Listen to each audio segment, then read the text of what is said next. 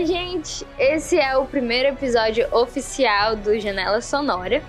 E claro que a gente tinha que começar com Hans Zimmer, que é o meu compositor favorito de toda a vida, que vocês podem conhecer aí como compositor de O Rei Leão, tanto a animação quanto o live action. Ele compôs Gladiador, ele fez Missão Impossível 2, a memória que vem, Kung Fu Panda, ele fez várias coisas, mas o que a gente quer focar aqui, no caso, a gente vai ter uma discussão sobre isso, é Piratas do Caribe principalmente o Piratas do Caribe 2 e 3, porque é, é, a temática principal sobre a tragédia de David Jones, né? A gente vai analisar aqui um pouco sobre os temas dele, o que isso significa na história, como que esses temas foram dando dicas sobre o que é a história e apresentando a conclusão final dessa, dessa trilogia, que é o que a gente considera aqui, Piratas do Caribe, do 1 ao 3, que é oficial ali. Então, para isso, claro que eu tinha que chamar a minha amiga querida da vida, Mila Fox, porque não só ela, ela me apoia bastante nisso, que é a principal apoiadora aqui do, do podcast, como ela gosta muito de Piratas do Caribe, assim como eu. Basicamente foi a primeira pessoa que eu conheci na vida que gosta tanto assim de Piratas do Caribe. Então, oi Mila! Oi, internet! Eu estou muito honrada de estar aqui nesse primeiro episódio e completamente chocada que a primeira coisa que tu se lembra do Hans Zimmer é Kung Fu Panda 2, assim. Não, é muito conhecido, Hans Zimmer, muito conhecido por, por Kung Fu Panda 2. Eu achei Genial, achei muito tu. Essa pequena informação. Olha, mas Kung Fu Panda tem um, um, dos melhores temas do Hans Zimmer, tá? Se você não conhece, coloque aí no Google Hugo e Ascents, que é um dos melhores temas dele. Tá bom, o segundo episódio vai ser sobre isso. Tudo bem. Então, Mila, é, o pessoal, ele já te conhece, né? Se ele tá ouvindo esse podcast aqui, ele com certeza quem tá ouvindo isso aqui te conhece. Mas se não, quem é você, Mila Fox? É, então, eu sou Mila Fox, eu faço parte dos podcasts aqui do Só Mais Uma Coisa, tanto o só mais um plano de sequência. Quanto Memory One, menos, assim, não jogo tanto videogame, então eu participo menos por lá, que é o nosso podcast de games, né? Mas geralmente eu tô no só mais um plano de sequência falando sobre filmes com o Elvio e contigo, no nosso De vez em quando. e fora isso, eu fiz cinema, fiz uns filmes aí, e agora eu não trabalho com cinema porque eu preciso pagar minhas contas. Eu acho que é isso. Então você tá dizendo que não compensa trabalhar com quem ama, que você ama? Maybe. Eu já tô chegando nos 30, então o sonho acabou. que horror. É, com essa. Na verdade, essa, essa mensagem ela dá muito certo com o que a gente vai falar aqui, que é a tragédia de David Jones. Tá muito bem. É, eu e a Mila, a gente, a gente se conhece faz um tempinho e eu fui convidada já para participar do Só Mais o Plano de Sequência, onde a gente criou esses nossos clássicos, né? Que tá, por enquanto, a gente tem o Dia Múmia e de Senhor Sarah Smith. Isso. Em breve teremos outro também, que já estamos com, planejado aí, em breve acontecerá.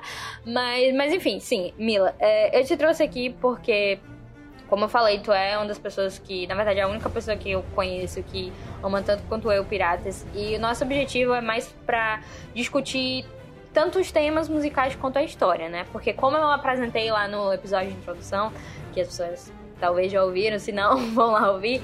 É, a gente não tem, eu não tenho como objetivo aqui meio que dissecar músicas ou falar sobre notas, falar sobre coisas mais técnicas, porque eu não, não tô tão ligada nisso, não é o meu objetivo.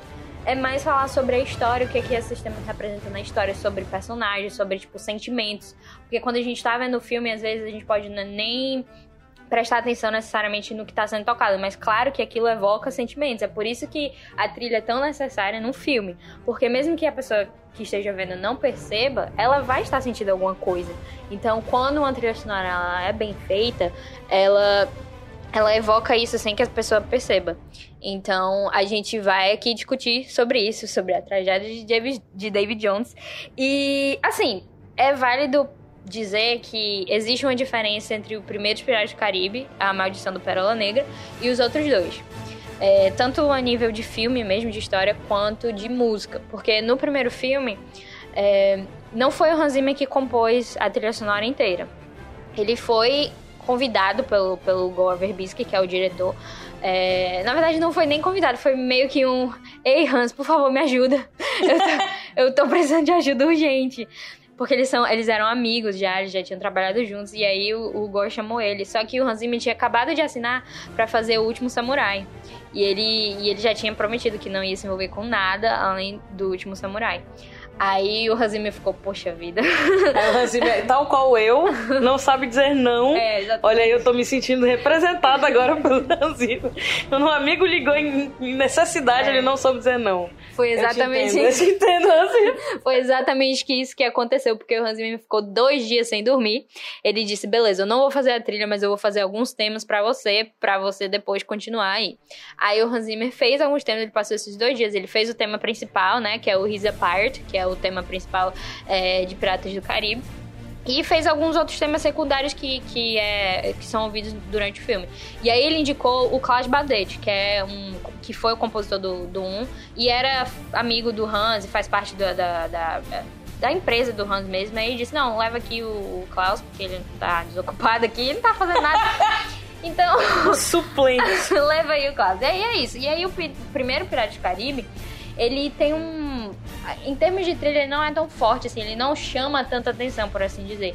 Ele é bem aventuresco, ele, ele tem aquela vibe aventura que o primeiro filme é totalmente aventura, assim.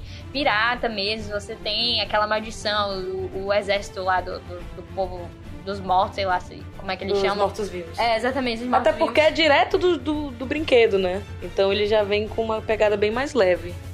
Sim. Porque o- eu, não- eu nunca fui na Disney, né? Eu sei que foi da Disney aí. Pode comentar e dizer que eu tô errada, mas pelo que eu sei, o primeiro é uma adaptação, entre aspas, né? Tô fazendo aspas com os dedos, do, do brinquedo da Disney, que é a Maldição do Pérola Negra, né? Então, pra mim, ele já vem com uma roupagem mais leve mesmo, de, de, É. de aventura, de ação ali. Bem, bem de jogo, né? Bem de É, bem, é bem sessão da tarde, sei É. lá. É uma coisa, um- uma vibe aventuresca mesmo que não tem. Sei lá, é- é, a gente é apresentado pro, pro Will, que é aquele, aquele cara ainda inocente, que tá fazendo as espadas, é apaixonado pela Elizabeth, que a Elizabeth é uma. nobre. que é, que ela é tipo uma nobre e é filha do governador, e, só que ela quer. Sei lá, ela não gosta ali da posição que ela tá, ela não quer ser aquela donzela em perigo e tal, ela não quer casar com o Norton, né, que é aquele cara, e, e, e aí eles são pegos por, por uma situação pirata lá, que, que o Jack acaba indo pra lá, etc. Então é uma, é uma aventura, tipo assim, ah, vamos resolver essa situação aqui e pronto. Não tem. Claro que tem um exército mortos-vivos e é uma coisa pra ser macabra, mas é um, um macabro, um uma situação vilanesca mais. Como diz, tipo simplória, digamos assim. Não querendo dizer que não é bom, mas querendo dizer que é simples. Ah, eles são pessoas amaldiçoadas que não tem uma versatilidade de, sei lá, é isso, eles são só pessoas ali. Tem um Barbosa que tem a história que ele Não tem muita profundidade, é, não, tem, não tem profundidade. E o Barbosa, ele era meio que traiu ali o movimento. Então, não é uma coisa tão é, profunda quanto é o, o, o David Jones, né?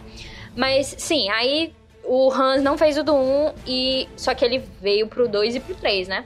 A produ- Ele fez o tema em dois dias, esqueceu de dizer aí que ele apenas em dois dias fez os temas mais. É, O que você mais se lembra quando pensa em Piratas do Caribe, ele fez em dois dias, coisa pouca. O- o- um, um dia desses eu tava no cinema e. E, e aparece, não tem aqueles joguinhos que eles fazem de quem é esse, qual é esse tema, de qual filme é esse tema. Aí apareceu o, o de Piratas do Caribe. Aí só que ele botou o nome do tema His Apart e botou o nome do Klaus Badete em vez do Hans. Aí eu fiquei, mas não foi ele que compôs, tipo, só eu no cinema assim, mas não foi ele que compôs esse tema. Enfim. Ah, ele foi chamado lá pra pra fazer o 2 e o 3, né? O 2 ele foi lançado em 2006, o 3 foi lançado em 2007. Os dois filmes eles foram filmados juntos ao mesmo tempo.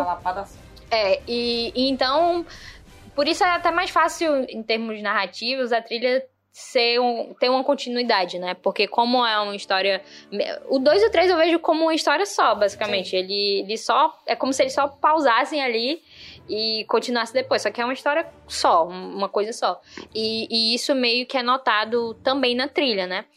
Óbvio que eles fizeram do 2 primeiro e, e depois do 3, porque o 2 tinha que sair antes, óbvio. Mas enfim, então, quando eles. Quando o Hans ele foi pra fazer essa trilha, ele não fez sozinho, óbvio. Ele, ele trouxe a trupe inteira dele, que. Ele tem a empresa dele que se chama Remote Control Productions.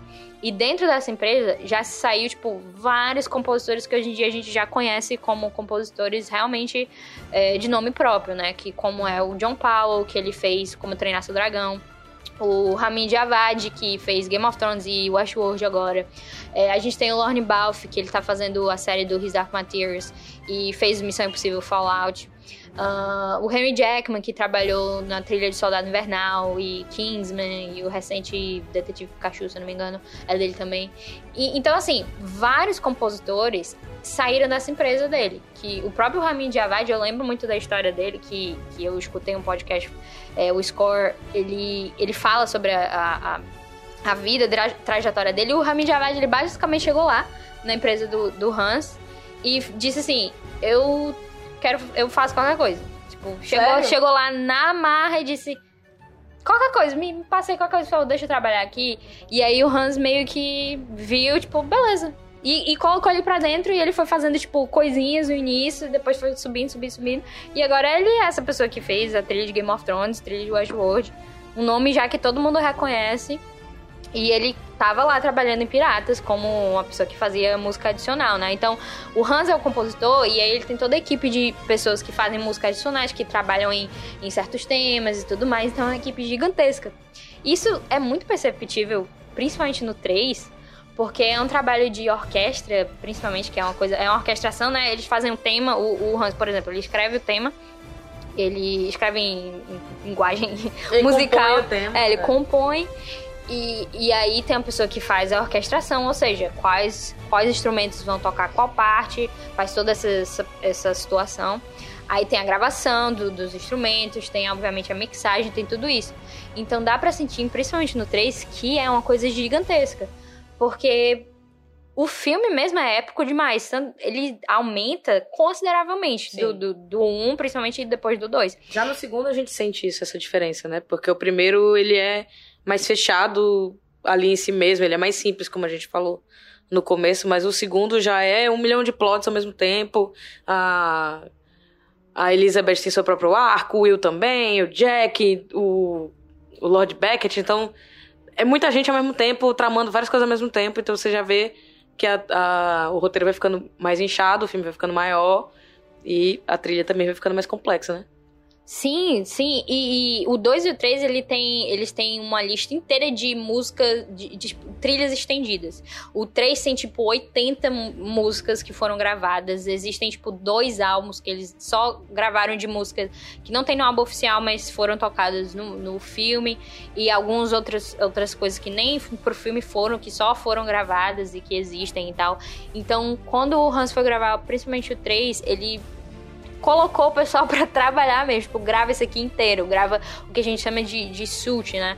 Que eu não sei como seria uma tradução disso, mas é tipo uma, uma gravação de todo o tema, de toda a evolução de um tema, de um personagem ou de algo. Então, às vezes, quando você tem um tema, você tem parte do tema que tocam em partes diferentes do filme.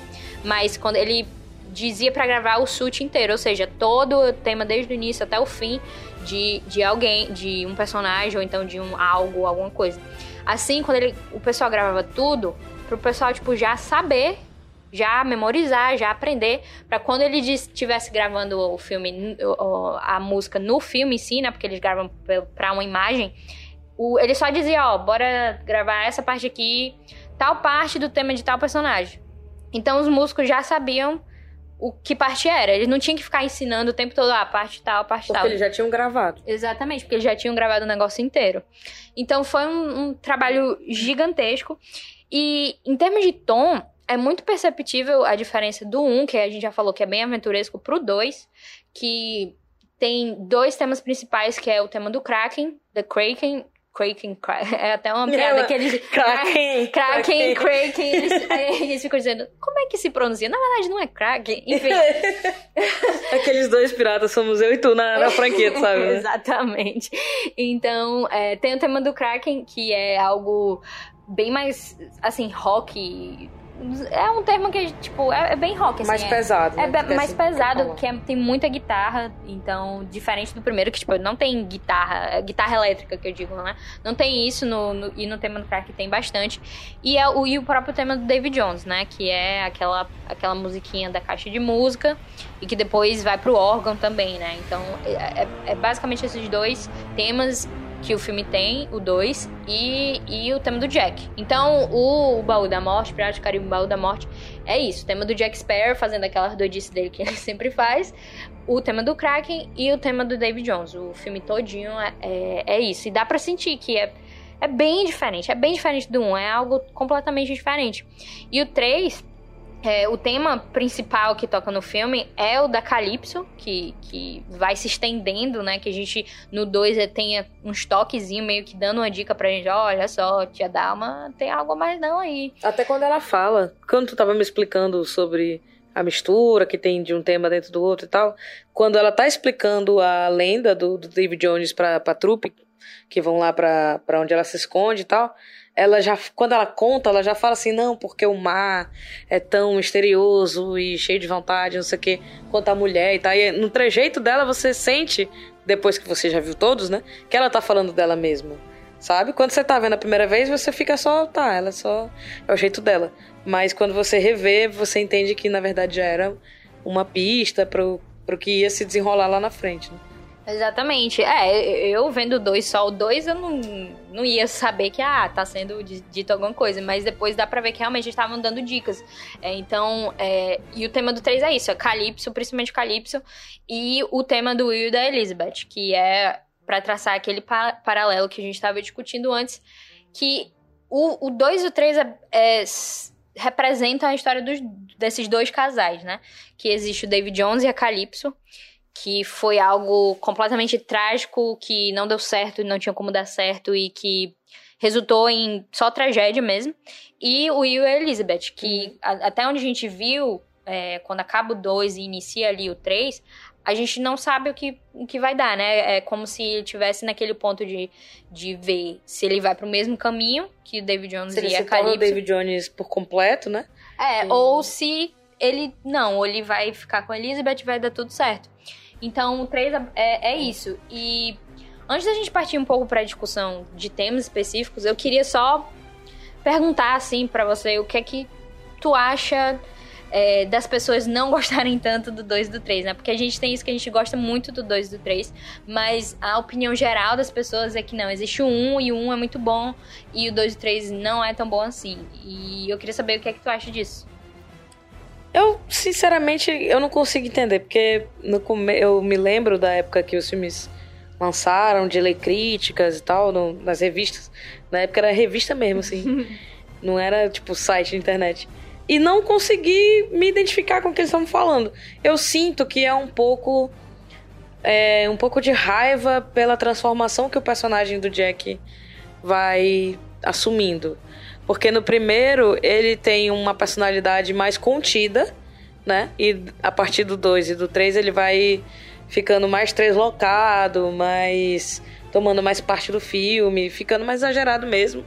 Até, tipo, algumas partes que são feitas, que são só com ele e a tripulação, é, é, é um pouco mais exagerado, é mais. Ah, é muito engraçado. Eu me lembro dessa crítica em particular na revista 7, falando que uh, o roteiro dava muitas voltas e o personagem do Jack tava muito louco, assim, tipo, não, não tava mais em, tão interessante quanto no primeiro, entende? E aí eu sinto que é um pouco disso, só que. Ok, tem essa parte do ator que não vamos nem citar o nome, que todo mundo sabe qual é mesmo. é, é tem, o Donnie Jepp? O Donnie Jepp. tem essa mania de crescer dentro do filme, né, e, e tomar para ele. Mas para mim, na verdade, quem cresce muito na, no segundo e no terceiro é a, a, parte mais interessante do, da trilogia, que é o Will e a Elizabeth, né? Então, eu meio que eu, eu meio que fico olhando assim para as críticas e fico como assim, gente? Vocês não estão prestando atenção na melhor parte, sabe? O Jack vira só um um um alívio cômico Assim, ele, claro que ele não é só isso. Sim, sim. Ele movimenta a história, ele ainda é o, enfim, um dos protagonistas, etc. Mas eu sinto que a raiva do, do, da, das pessoas é mais por causa disso, assim.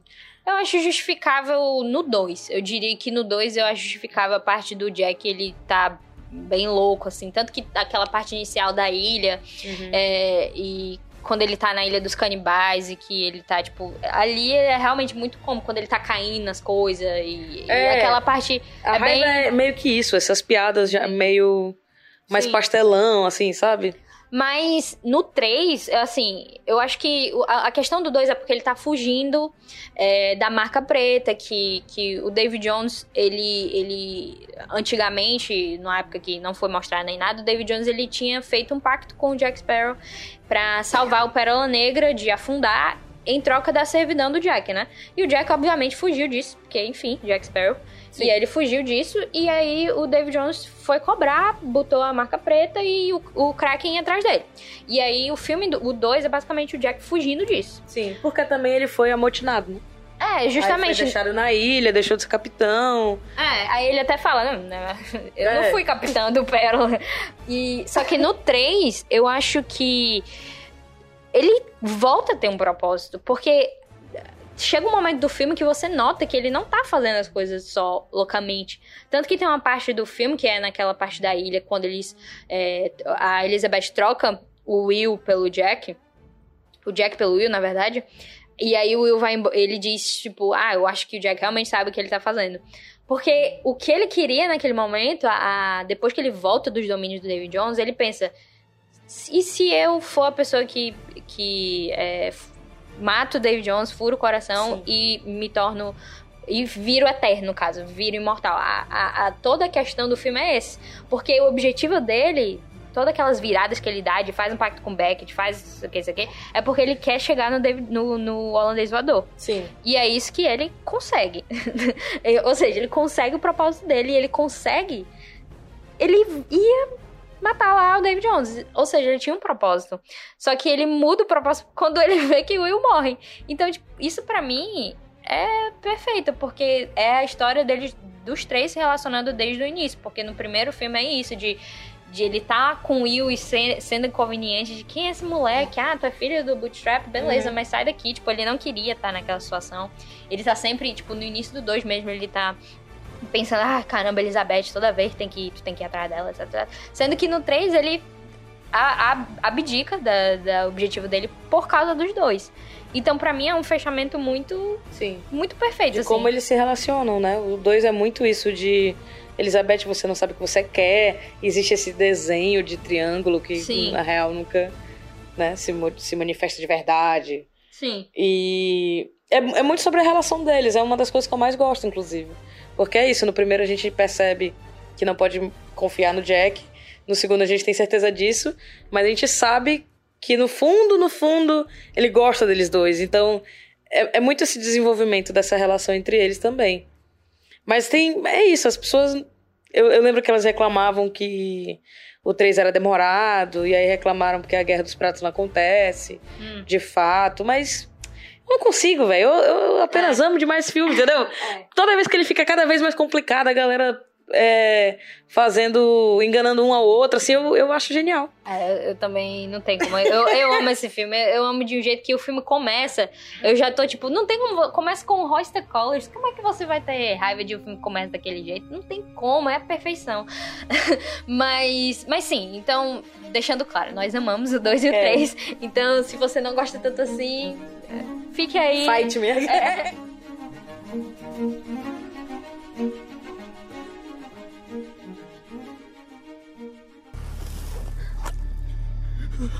Você teme a morte? Você teme a escuridão do abismo? Todas as suas ações reveladas, todos os seus pecados punidos. Posso lhe oferecer uma fuga. Vamos entrar, vamos entrar em O Baú da Morte, certo? Piratas 2.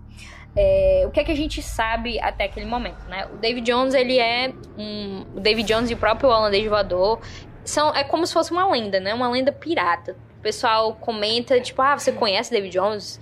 E o Will fala, ah, só as histórias, como se, tipo, não fosse tão real assim, ele se tornou mais uma lenda.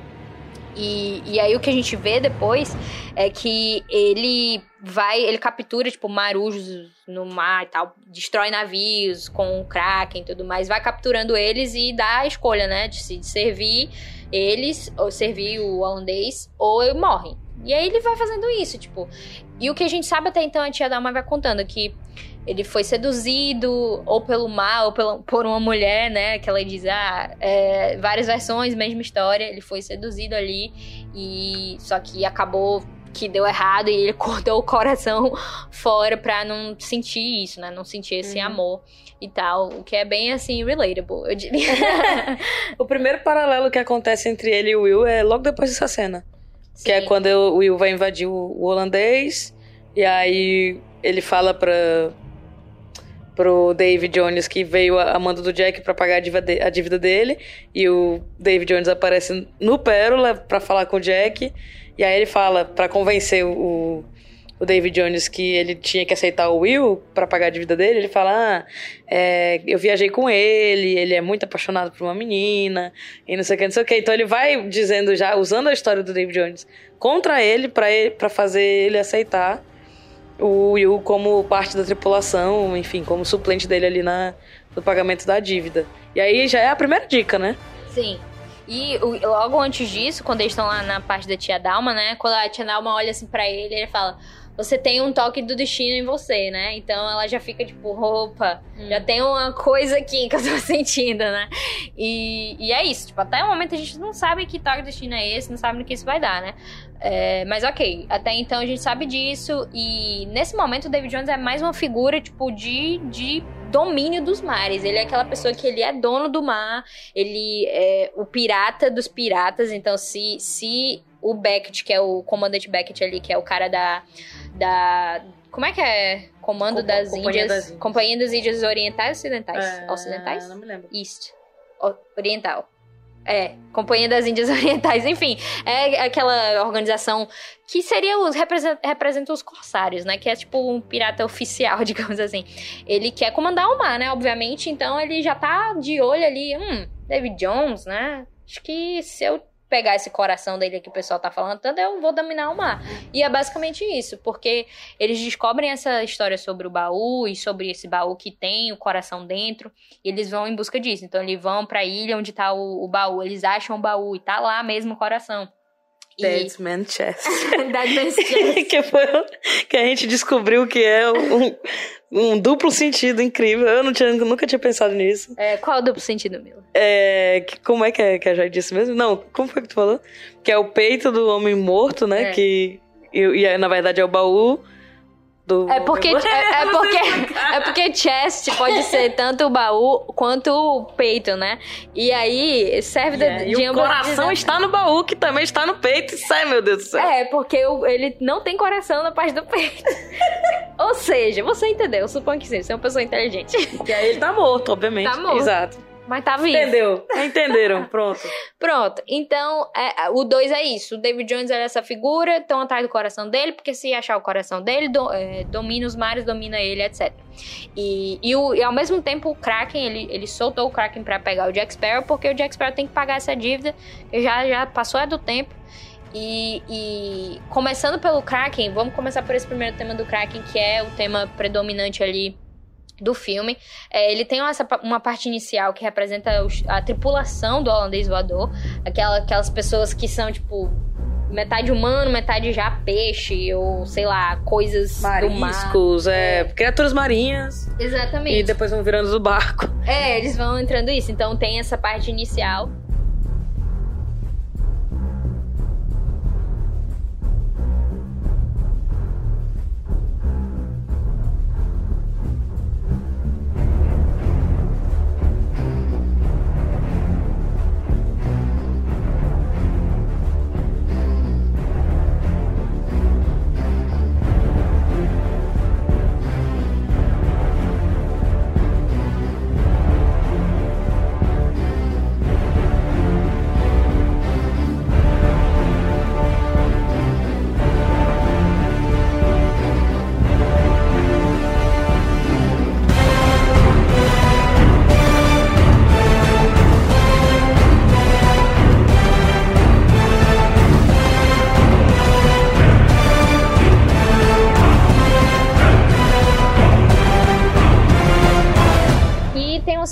Parte também que apresenta o, próprio Kraken, né? Que é a quando o Kraken ataca, quando ele pega aqueles dois navios que a gente vê, né? Que tem duas partes que tem quando ele, ele vai atacar aquele navio é, que, que pega o chapéu do Jack, ali, aquele uhum. pessoal que fala uma outra língua, e outra parte que quando ataca o navio daquele pessoal que a Elizabeth tava, né? Aí é essa parte mais grandiosa que representa de fato o Kraken em si.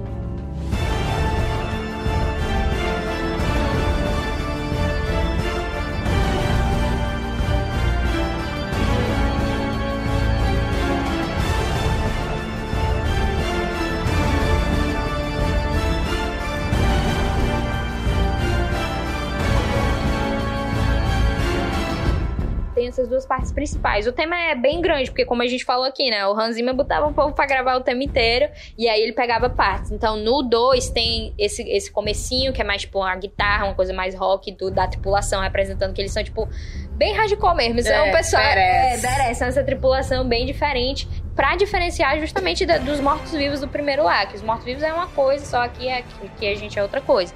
E tem essa parte e a parte do Kraken em si. Então, é, esse primeiro tema que a gente tem.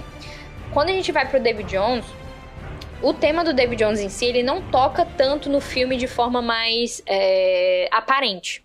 Ele tem, em certos momentos, tocando sutilmente. Então, a primeira vez que a gente escuta ele, de fato, é quando o David Jones tá tocando no órgão, né? Uhum. Só que é aquela Genético. coisa grandiosa, aquela coisa, tipo, raivosa quase, que foi o que abriu esse programa. E depois a gente vê que tem uma caixinha de música, que é quando o David Jones está dormindo e o Will vai lá pegar a chave. E aí a gente já vê outra faceta do David Jones. A primeira vez que a gente vê que tem algo ali, que a gente não sabe exatamente o que é, mas tem ele algo. Tem um coração. que ele tá indo roubar a chave que abre o, e a chave está pendurada num colar perto da onde? Do peito dele. Vocês estão entendendo?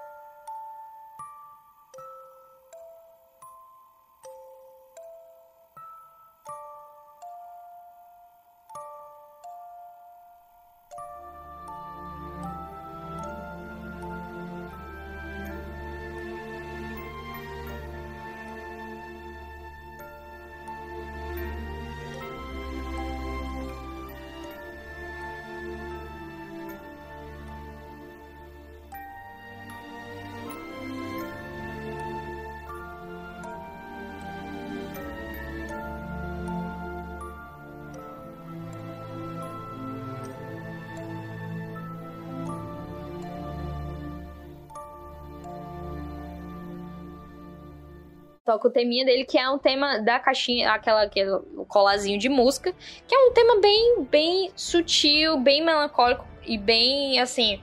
Você Quase sente... ingênuo, né? É, você sente que... Ele não é um monstro, assim, ele não é, tipo, algo só, sei lá, só aquele...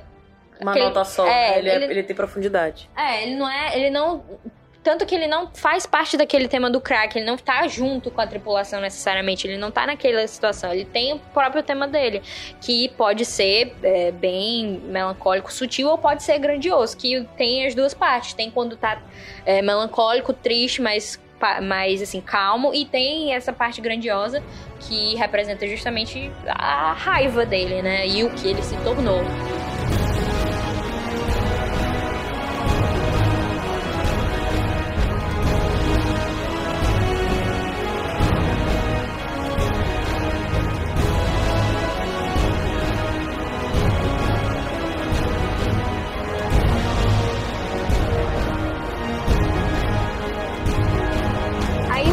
Morte acaba é, com, com o coração dele foi pego, né, pelo, pelo Norton, que ele leva até o Beckett em troca da, da reposicionamento dele ali na companhia. E aí, pronto, né, se o Beckett tem um coração, ou seja, ele vai conseguir fazer o que ele queria. Tanto que o, quando o David Jones vai lá abrir o baú e não tá lá, ele.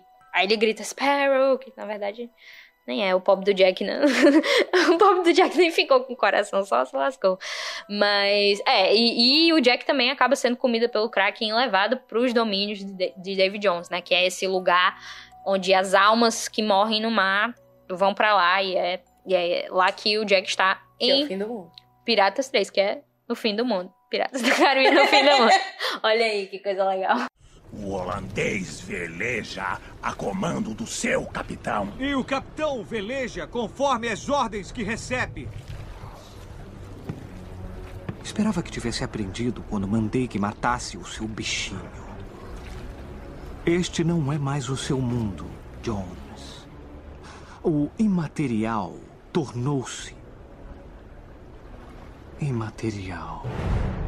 Ok, a gente começa o Piratas 3 numa posição em que o David Jones, ele está submisso, né? Ele, ele não é mais aquela... Tá subjugado pelo Lord Beckett. É, ele, é muito engraçado, né? Porque o Beckett é só aquele homenzinho bem É pequenininho quase o e... Lord Farquaad, né, do, do Shrek. Ele é pequeno e tal, ele não parece ameaçador, mas ao mesmo tempo ele tá mandando em todo mundo. E ele, e ele, tipo, fala com o David Jones peitando mesmo, ele não quer nem saber. Ele tá dizendo, é, me obedece aí, seu cara de peixe, sei lá. Enfim, ele, ele eu acho isso super engraçado, porque ele é só um homenzinho, mas ele é super, tipo, impõe medo em todo Uhum. mundo. E, e é isso, o David Jones, ele tá sendo controlado pela companhia porque, porque ele tem um coração, então ele tem que fazer o que, que eles querem, né? E, e aí, a primeira vez que a gente escuta o, o tema dele é quando o holandês voador ressurge do mar e tá destruindo todos os inimigos do Beckett. Tem essa versão um pouquinho mais, eu diria, mais triste, mais, mais melancólica, tipo, meio que representando que o David Jones, ele tá tipo, caramba, não aguento mais, assim, a Sim. vida. É tão poderosa quanto a anterior, só que ela tem um- uma vibe meio submissa, assim. Ela não é tão estrondorosa, épica como, como a outra me- melancolia, né? Uma me- melancolia já. Ele não tá explodindo de raiva. Hum. Ele tá sendo comandado, ele tá fazendo o que estão mandando ele. Então, não é um acesso de raiva dele. É de Sim. alguém. Então é, uma, é, um, é um negócio. Não sei nem explicar. É meio triste É. porque ele tá sendo comandado e não porque ele tá louco de emoção. É, é, dá pra sentir isso comparado com, com a outra versão dele, porque é, um, é uma tristeza, sei lá, que meio que você. Não é nem que você sente pena, mas quando você coloca a figura do Beckett contra, contra a figura do David Jones, eu, eu, particularmente, pelo menos, ele. O Beckett não tem uma face- outra faceta, né? Ele é mostrado como um vilão mesmo, ele é essa figura. E o David Jones não, a gente já sabe que aconteceu alguma coisa com ele. Então acaba que colocado contra a figura do Beckett, a gente fica meio que do lado do David Jones, meio que bolado junto com ele. se liga? é humanizado. né? É, justamente.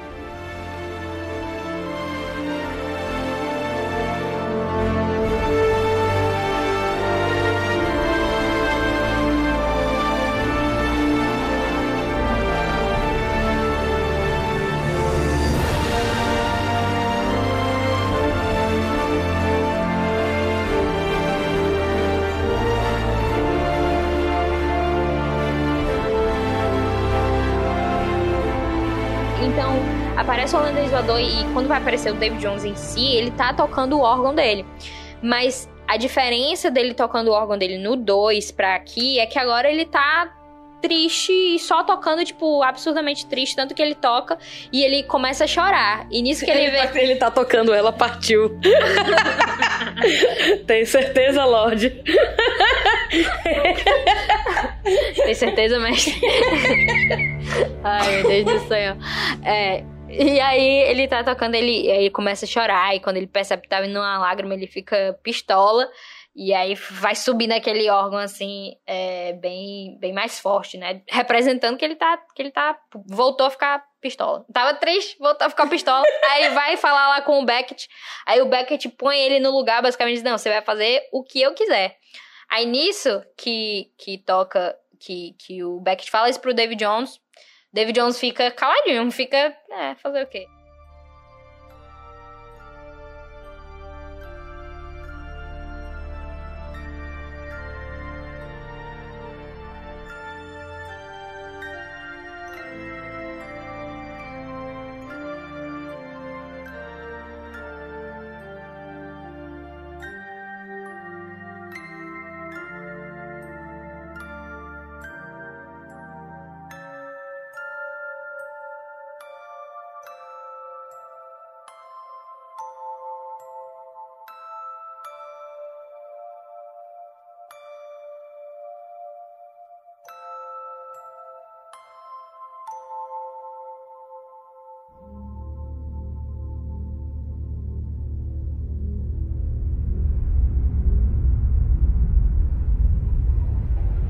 Quando o quando acaba essa cena, corta do David Jones pra o navio onde está Elizabeth, Will e a trupe.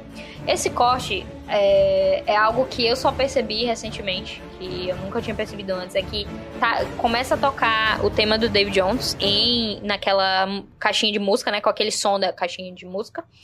Vai tocando, vai tocando e depois muda pro tema do Will e da Elizabeth. Quando eu percebi isso, que foi literalmente ontem. Mas se mistura. percebi- eles não se misturam. muda. É, não, não muda, eles se misturam. Porque começa a tocar o tema do David Jones e depois chega um momento que ele para e vai pro tema do e da Elizabeth, enquanto o do David Jones continua a tocar. Então é como se eles estivessem tocando ao mesmo tempo, entendeu? O do David Jones por baixo e o do Elizabeth por cima. E eu percebi isso ontem e fiquei tipo, meu Deus, isso é genial. Eu nunca tinha percebido isso antes. Que perfeito, porque muda pro tema do, do Will da Elizabeth quando a Elizabeth tá lá no navio e aí o Will vai confrontar ela, vai, vai tipo dizer, ei, a gente vai ficar sem se falar mesmo, nunca mais a gente vai falar isso. Porque, assim, é, é, eles não eles não estão se falando desde o 2 porque é, o Will viu a Elizabeth beijar o Jack e não sabe o que rolou ali. Até esse momento ele não sabe que ela deixou, foi ela que deixou ele morrer. Então E ele não entende porque ela tá triste, né? Ele É. acha que ela tá triste porque o Jack morreu. Exatamente. Aí ele acha que ela gosta mais dele do que, enfim. É, acha que Seguranças de, de William. ele acha que eles estão indo salvar o Jack e, e ela vai querer ficar com o Jack. Tipo assim, é um pensamento, né? E ao mesmo tempo, o Will não tá falando pra ela que tem um lance do pai. Então eles meio que estão num momento que, de crise ali, né? E, e é aí que a gente meio que pode notar um paralelo é, com, com a história do David Jones e a Calypso, porque é isso, tipo, o David Jones e a Calypso, a, a Calypso meio que abandonou ele, né?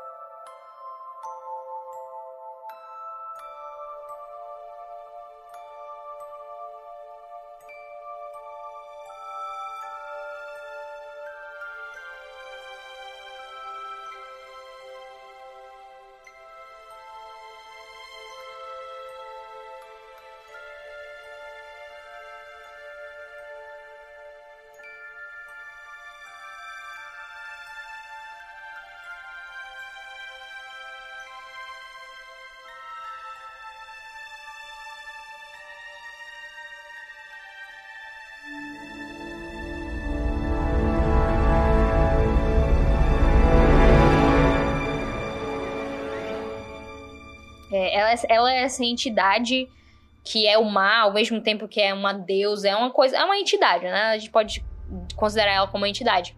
Que achou o David Jones, o David Jones era tipo um pirata normal, assim, ele tinha a cara do Bill Nye. ele era o Bill Nye. então, ele era um pirata normal e, e- e a Calypso achou ele, meio que, que eles se apaixonaram, é, seduziu, eles se apaixonaram. E, e ele foi incumbido com a tarefa de transportar as almas que morrem no mar para o além, né? Para esse domínio, que é o domínio David Jones. E ele tinha essa tarefa e ele só podia ir pra Terra a cada 10 anos e tal. E ele aceitou, beleza, de boas, vou fazer isso. E aí, quando deu tempo de 10 anos e ele foi pra Terra, né? É, para encontrar a Calypso, ela não estava lá, né? Ela meio que tinha abandonado ele nesse sentido. E aí ele fica pistola e decide ir pra, pra confraria de piratas, onde a primeira confraria de piratas, é, e dizer pra eles como aprisionar ela em formato humano, né? Assim ela não teria como, domi é, como dominar outras pessoas, né? Como, porque ela, ela, sendo essa entidade do mar, ela tem controle de todas as pessoas, digamos assim, que, de todos os piratas, né? E aí ele, ele, ele disse a forma pra eles de como aprisionar ela. E aí ela foi aprisionada. Nisso, ele ficou, tipo, muito triste, muito bolado. E foi quando ele cortou o coração, né? Foi quando ele tirou o coração e aprisionou o coração lá. E, e, e é isso. Ou seja, não isso. devemos tomar decisões importantes quando estamos de coração partido. Não devemos. Essa é a mensagem desse filme. Porque senão a gente vai fazer mais merda e vai ficar mais arrependido. É exatamente isso que aconteceu com o David Jones. Então, foi, essa foi a história da, dos dois, né? E aqui a gente tá com o Will e com a Elizabeth, e a gente sabe que o Will tá nessa jornada de é, libertar o pai. E só que a gente não sabe ainda como vai acontecer. E eu acho muito genial como a trilha vai meio que indicando pra gente que, que ele é o, a pessoa que vai assumir o lugar do David Jones, né? Uhum. Porque a gente. Eu, particularmente, nunca imaginei isso antes de ver o filme assim. Não imaginei que ah, ele vai ser o. Vai ser o novo David Jones, ou então ele vai comandar o holandês voador. Não, eu não imaginava isso. Ele sempre dizia, ah, eu vou libertar meu pai. Beleza. Eu acredito nessa, nessa posição de vou Sim, libertar o meu Jack pai. vai matar, né? Provavelmente, já que o Jack é É. o protagonista, É. vai matar o holandês, vo- o holandês voador, o, o David Jones, e aí todo mundo vai ficar livre da maldição, alguma coisa mais nesse sentido. Então, eu não tinha isso em mente. Só que desde o 2, quando a gente tem aquele toque do destino, isso que quer dizer, tipo, que o Will tava com aquilo já nele e que aquilo ia acontecer. Então, é, em primeiro momento, voltando pra parte que a gente tem esse paralelo entre o tema do David Jones e do Will da Elizabeth, o filme nos dá esse paralelo e nos dá também um tema, na verdade, um tema super extenso do Will da Elizabeth. Que o, esse filme tem um suit que é o Marry Me Suit, né? Que ele tem 11 minutos e 37, que é só basicamente de temas que envolve a história do Will e da Elizabeth. Então, ainda Como se contasse a história deles só com música. Exatamente. Então tem diversos momentos. Algo que a gente não percebe é que, que esse tema só existe no 3. Assim, esse- esses temas dele só, existe, só existem no 3. No primeiro, eles tiveram um tema romântico que era só uma variação de um tema de piratas. É só uma coisinha besta, assim. No 2, n- não existe tema deles. O filme é do David Jones, o filme é do Kraken, não, quase não tem outra coisa além disso. É, só que o 3 é isso. O 3 é Will e Elizabeth e Calypso que é o que a gente vai ver agora mais, né? É o, é o- é o terceiro tema que a gente tem pra falar dessa tragédia de David Jones, né? Que é o tema da Calypso. É, a primeira vez que ele toca é no próprio Piratas 2, quando a tia Dalma é introduzida, né? Então, a- é, eles estão indo lá, o Jack e a tripulação dele tá nos barquinhos, e é quando a gente é introduzido pro tema da Calypso.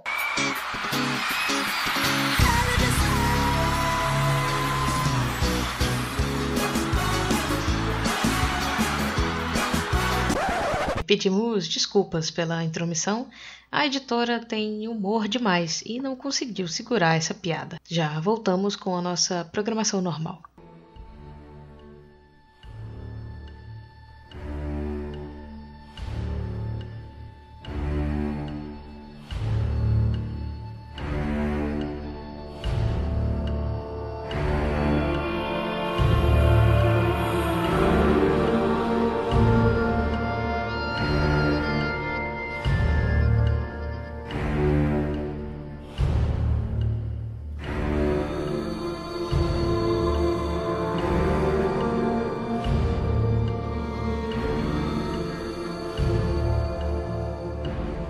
Essa partezinha que é só um- uma voz de uma mulher meio que chorando, ou clamando, é uma coisa meio é, etérea, etérea, né? Olha essa palavra. É isso, representa Calypso. E, e no 3 tem várias, diversas vezes é, essa, essa, só essa partezinha meio que representando. Quando tem. Quando alguém fala de Calypso, que desde o início a tia Dalma meio que fica.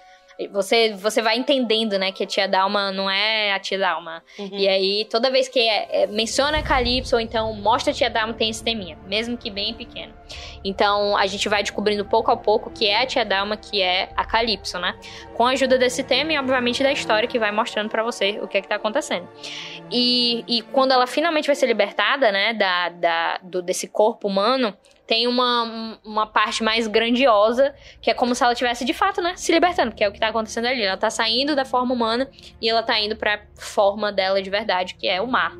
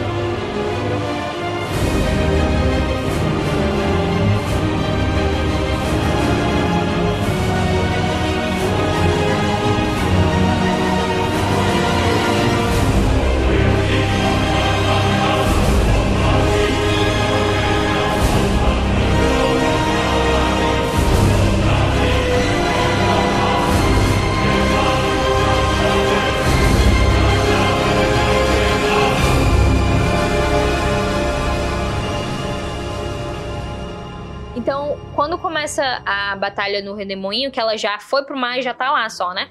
O, a partir desse momento, o David Jones, ele vê que aquilo aconteceu, então ele meio que se entrega completamente, porque antes disso, ele, eles se encontram, né? A gente vê finalmente os dois se encontrando e a gente vê o Bill Nye como ele era antes de ter... De, ter tentáculos, tentáculos. Exatamente. E, ele vai lá ao encontro da tia Dalma e eles meio que conversam, meio que dizendo, sei lá, se atacando lá. Ou Sim, meio... é quando a gente descobre que ele não tava. É. Ele... Que ela não tava lá quando ele foi pra terra e que ele ensinou a galera Isso. a aprisionar ela. Ele fala: Meu coração sempre vai ser seu. E, e nesse momento, tipo, nessa cena, é a última vez que o tema dele toca no filme. Meio que representando que, tipo, acabou o David Jones ali. Tipo, o David Jones como essa figura do mar, etc. Não existe mais. Porque, primeiro, o coração dele tá, tá dominado por outras pessoas. Ele não é mais independente. Então, ele, e ele sabe que ela vai ser liberta. É meio que dizendo, cara, eu sei que ela vai matar todo mundo. Meus dias estão contados. É, inclusive eu. tipo assim, eu sei que ela vai matar todo mundo, inclusive eu. Então, whatever, não ligo mais. E quando, então quando ele vê que ela foi libertada e tá acontecendo tudo, o céu tá escuro, tá acontecendo demoinho, ele simplesmente diz ele leva o navio pro redemoinho, tanto que o pessoal lá, o, aquele cara mó feio, aquele capanga do, do Beckett, que é todo com cara de mal, fica, o que você tá fazendo? Não sei o que, não sei o que. E é quando ele mata ele com os tentáculos, né? As coisas Sim. Bem bem nojento aquilo. E, e, aí ele vai pra demoninha, tipo, porque ele sabe, ele, ele não, não quer saber, ele tá Como querendo. se ele estivesse entregando pra ela. É, ele tá se entregando Os pra Calypso. braços de Calypso. Ele, e é tipo, finalmente, pra ele é tipo assim, finalmente, porque eu não aguento mais a vida. O cara já existe há 300 milhões de anos. Imagina, deve ser um pouco. Relatable. então, então ele desiste e aí durante essa batalha toda é só o tema da Calypso que de vez em quando toca, ao, assim, ao mesmo tempo que outras coisas estão tocando, né? Porque tá acontecendo várias coisas ao mesmo tempo.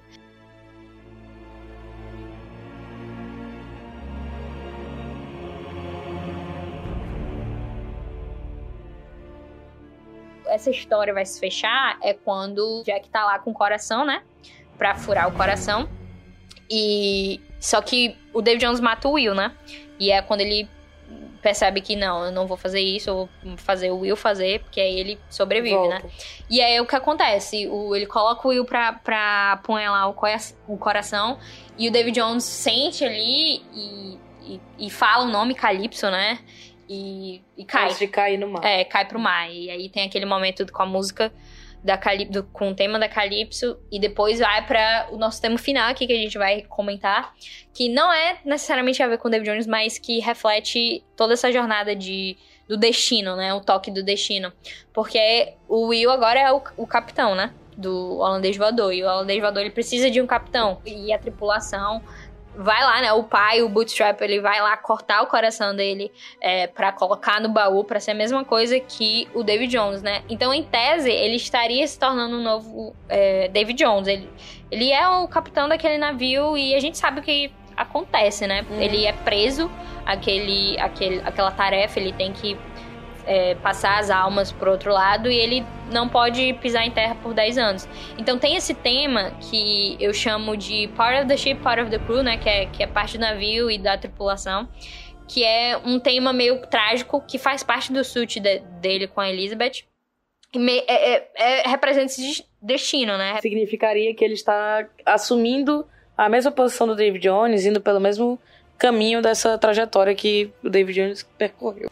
Isso não acontece, tipo, logo que acaba esse tema, vai pra outra parte do tema dele com a Elizabeth, que, que meio que mostra que ele tá bem, porque existe a Elizabeth, então ele não vai se perder. Existe uma saída. né? É, existe uma saída.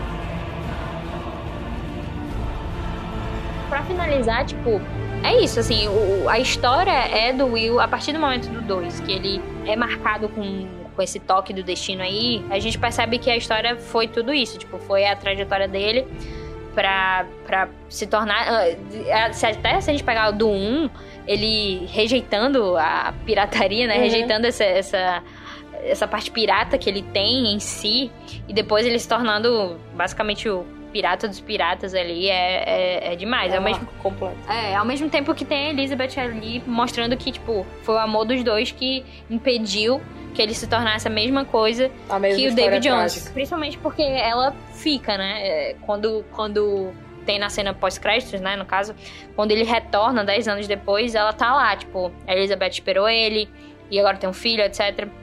Então é, é, é pra mostrar que, tipo, os dois meio que sal- se salvaram nisso tudo, né? Então é uma E história ele bem não vai virar um completa. povo, É, porque não vai... ele tem amor, Exatamente. então ele não vai ficar desfigurado. Exatamente.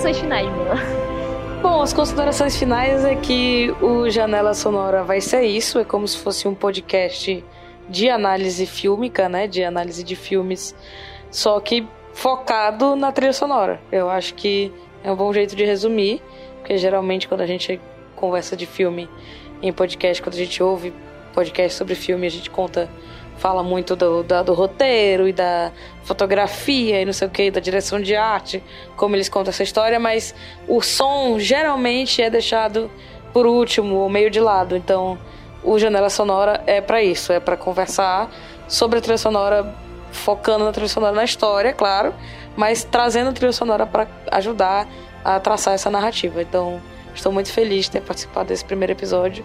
Espero que tenha outros milhões. Então, é, pra caso todo, assim, pessoal que queira ouvir, obviamente, a- os temas completos, não só o que a gente tocou aqui, mas mais coisas sobre isso. Existem os álbuns oficiais de Piratas 2 e 3, é, que é só com aquela, tipo, acho que 13, cada um tem 13 é, faixas, que é oficiais do filme e tal, que são mais compilações do que outra coisa. E tem as faixas estendidas. Então a gente vai botar aqui os links das faixas estendidas, pra caso você queira. é, procurar mais, mais a fundo e também as, as faixas que foram tocadas bem expressamente aqui e, e os álbuns completos, caso você queira, obviamente, ouvir e procurar mais sobre isso. E, claro, deixe seus comentários aí sobre o que vocês acham, se vocês acham que faz sentido isso, se vocês têm considerações sobre essa história.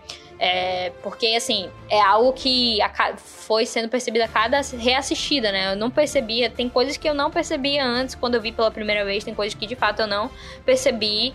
E como eu falei, esse lance do teminha do David Jones com o Will e a Elizabeth eu só vi, tipo, ontem, literalmente ontem. Então, é, tem muito espaço pra descobrir muita coisa ainda. Então, se você souber também coisas que não foram mencionadas aqui, por favor, coloque nos comentários, levando em conta que a gente não tá aqui pra falar sobre coisas técnicas. Eu não sei questão de nota, questão de coisas assim. Eu só sei o que eu sinto, aquela, né, bem profunda. Só- eu só entendo de sentimentos e sentimentos que vão ser falados aqui nesse podcast. Onde é que as pessoas te procuram? As pessoas, elas me procuram arroba Louise, L-O-U-I-S-E-M-T-M, no Twitter principalmente e no Instagram, estou por lá. E onde as pessoas te encontram, Mila? É, eu estou no Twitter, no Instagram, no Facebook, no TikTok, em todas as redes sociais que já inventaram no mundo, em MilaFox, com Y e dois L's. Pode me encontrar lá e falar comigo sobre filmes, sobre série. Eu falo sobre um pouco de tudo, então me encontra lá.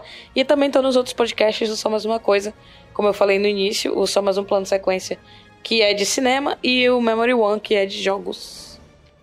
Show de bola. Podemos ir então, né? Sim. Em busca. Em boa hora. Vou...